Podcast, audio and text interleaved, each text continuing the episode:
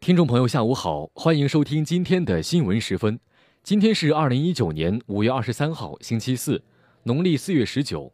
今天夜间到明天白天，聊城地区天气晴转多云，气温二十三度到三十七度。这次节目的主要内容有：二零一九年度山东省化学储能与新型电池技术重点实验室学术交流会在我校举行。团省委副书记刘少华一行来校调研督导基层团组织规范化建设工作。国务委员兼外交部长王毅出席上海合作组织成员国外长理事会。中国裁军大使揭批美国核透明主张的虚伪性。下面请听详细内容。首先是校内新闻。五月十七至十八号。二零一九年度山东省化学储能与新型电池技术重点实验室学术交流会暨协同创新中心建设研讨会在我校举行。会议由我校山东省化学储能与新型电池技术重点实验室和化学化工学院主办。长江学者、北京科技大学姜建壮教授，国家杰出青年基金获得者、天津理工大学卢统部教授，长江学者。陕西师范大学白俊峰教授，以及来自山东大学、中国石油大学、中国科学院合肥物质科学研究院等的二十余名国内专家学者受邀出席。党委副书记、山东省化学储能与新型电池技术重点实验室主任窦建民，党委常委、副校长胡海泉，科技处处长赵建立，化学化工学院院长王怀生及相关专业师生参加了本次研讨会。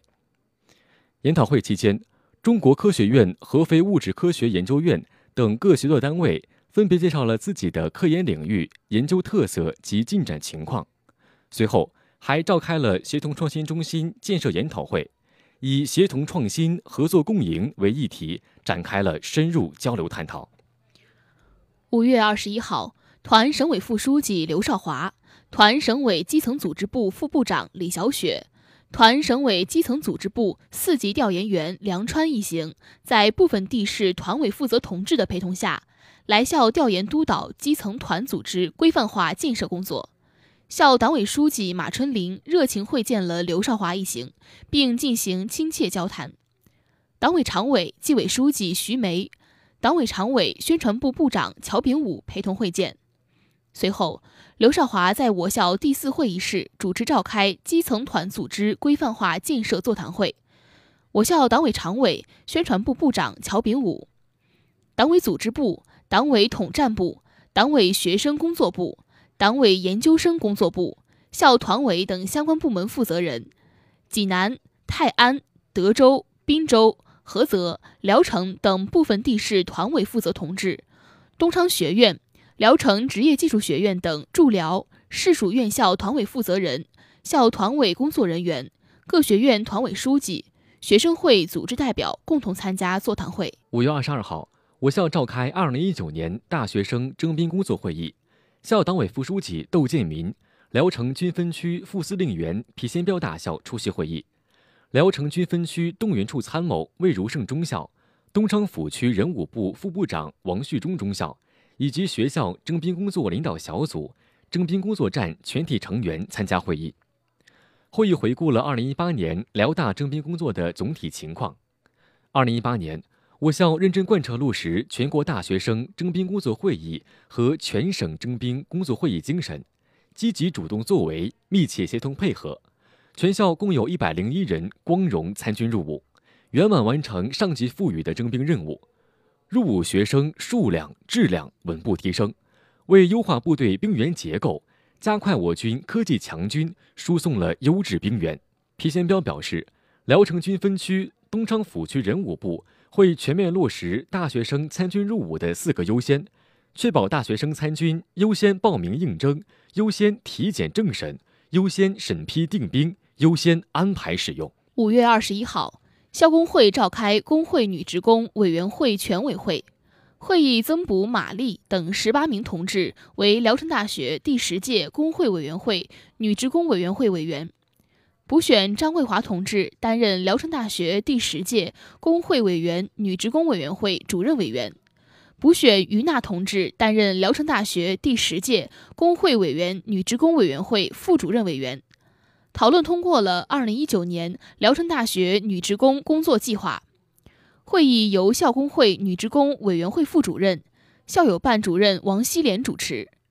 校妇委会主任、工会副主席、校工会女职工委员会主任张桂华同志对调整后的女职工委员会工作提出三点建议：第一，尽快进入角色，熟悉女职工工作，努力增强做好工会女职工工作的责任感、使命感；第二，充分发挥党联系群众的桥梁和纽带作用。第三，进一步加强自身建设，不断提升履职能力和水平，带动和引导女教职工爱岗敬业、争先敬位，努力推动我校女教职工工作创新发展，以优异成绩向新中国成立七十周年献礼。下面是学院快讯：五月十九号上午。江苏省教研员首批教授级教师尹俊应邀做客历史文化与旅游学院讲坛，做了题为《中学历史教学考试与历史教师专业发展漫谈》的主题报告。学院院长李增宏、副院长丛振与二零一七级、二零一八级历史系全体学生聆听了报告。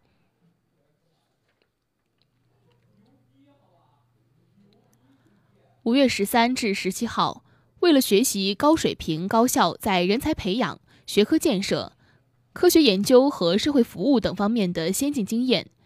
建筑工程学院院长崔师才、副书记兼副院长卢庆红赴大连理工大学、东北大学、吉林大学、哈尔滨工业大学考察学习，并与相关学院的领导和博士生进行了深入交流。